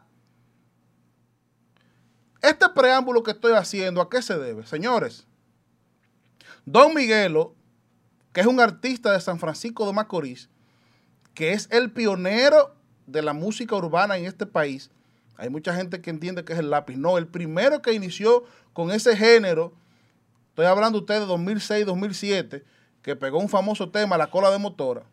En estos momentos está detenido y se está hablando de conocerle medidas de coerción. Se está hablando de solicitarle tres meses de medida de coerción, de coerción por un eh, challenge, por un desafío que se hizo en las redes sociales con relación a un baile eh, de un tema que él tiene pegado en estos momentos. Y este desafío, este challenge, ellos lo hacen para interactuar con los fanáticos y con, la, y con las personas que oyen su música.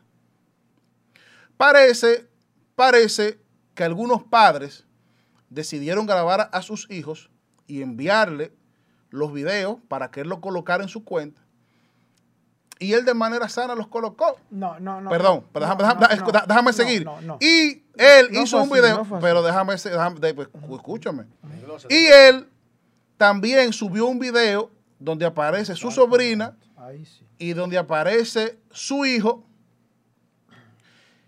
Y entonces él está envuelto ahora en un tema que tiene que ver con el hecho de promover menores de edad en sus redes sociales. Miren, yo estoy de acuerdo, yo estoy de acuerdo con que debe de existir un precedente, porque si está prohibido por la ley y si está mal, bueno, pues, pues debe de existir un precedente. Pero señores, aquí se está hablando de a ese muchacho darle tres meses de medida de coerción y, luego se está hablando de una condena de dos años, cuatro años de, prisión. Y ese muchacho mató a alguien. ¿Eh?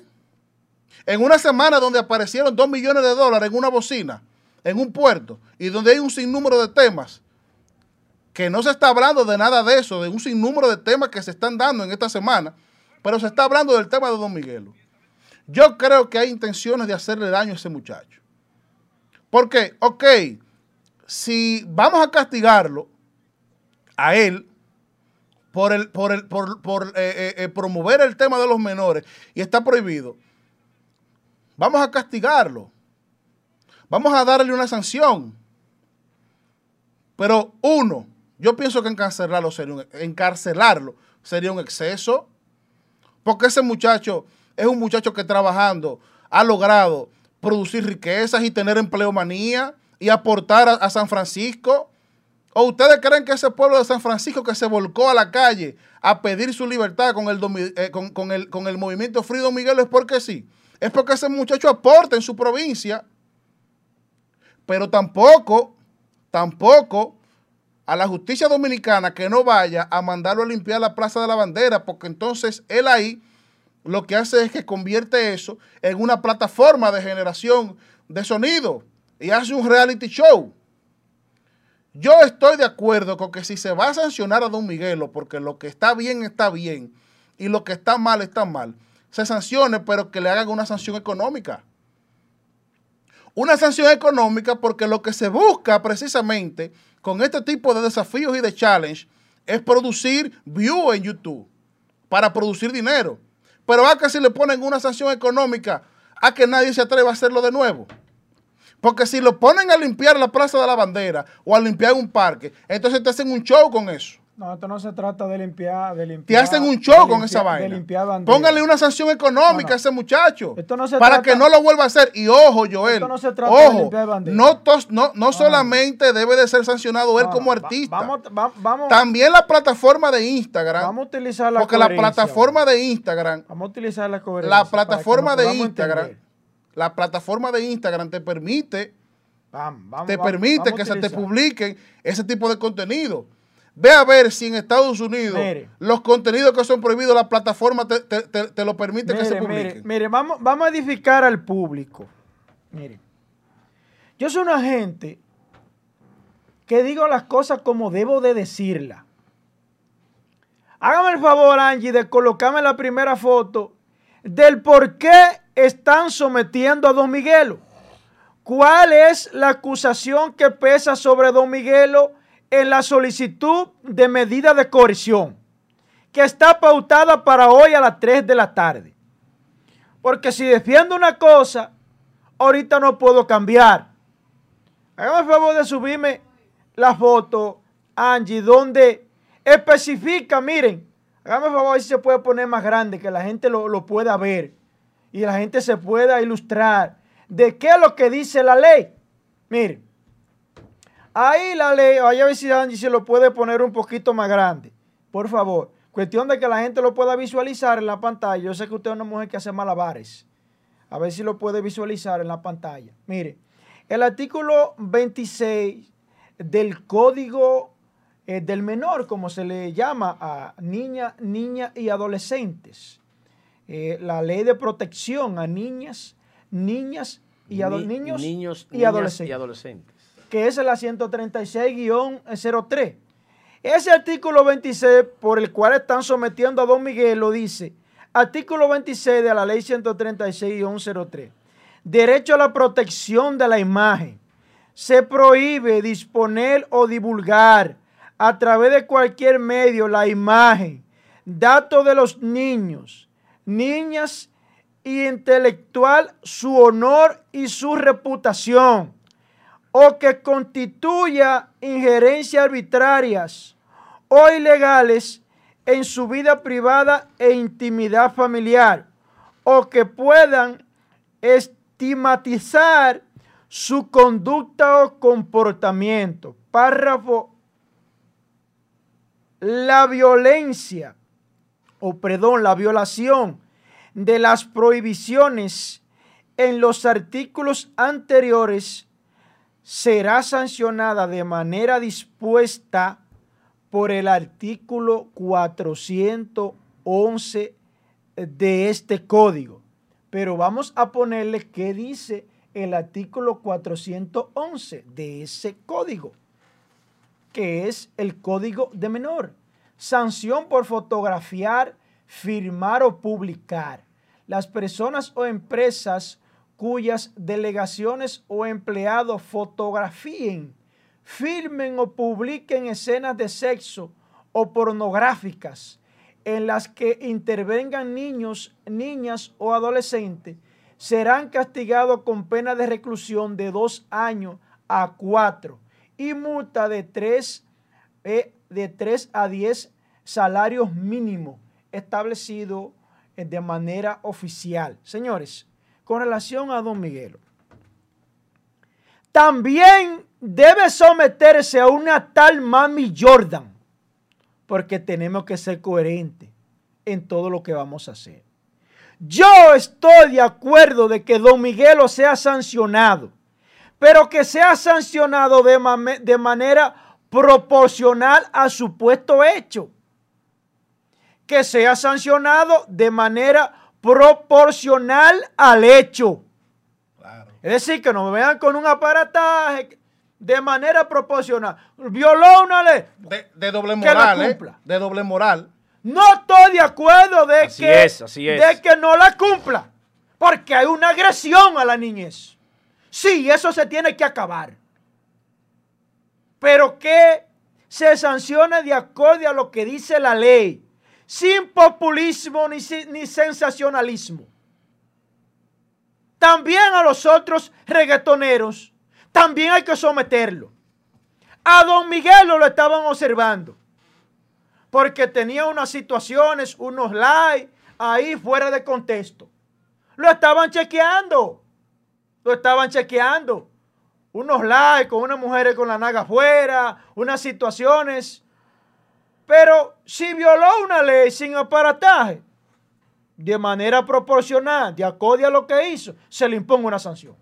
Oigan eso. Usted todo oye como estaba criticando Joel lo de los likes. Y, usted sabe por qué él lo está criticando. Porque él lo estaba viendo una noche y la mujer le quitó no, el celular y le dio no, con él. No, no, no, yo no veo porquería.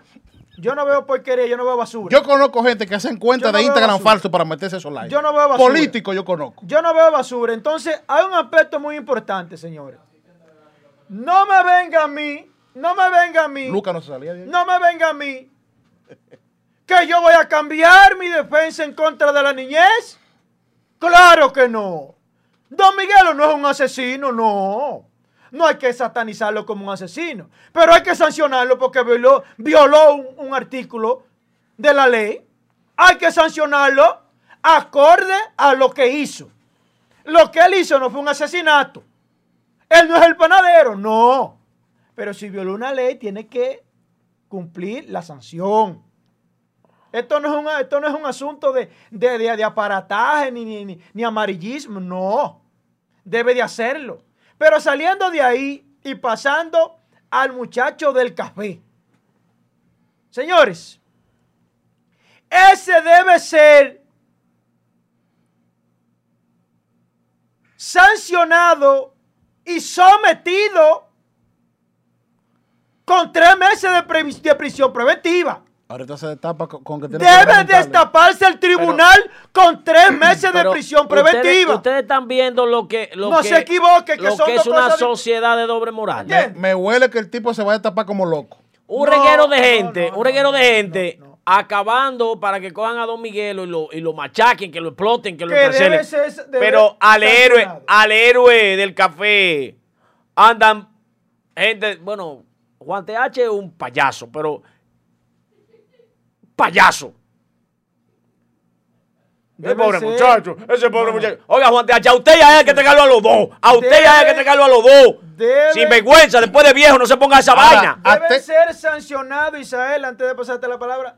Deben ser sancionados acorde a lo que establece la ley.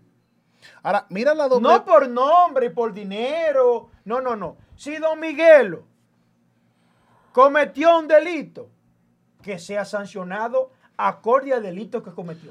es decir, si Josué, si Josué eh, cometió un delito de que estaba, Dios lo libre de mar, estaba enamorando a alguien. me eh, matan. Un, compañero, un compañero de, y la señora dijo que lo estaba, que la estaba seduciendo, le estaba poniéndolo tocando los glúteos. ¿Qué? ¿Qué? Pero hay otro amigo suyo que lo acusan de violación.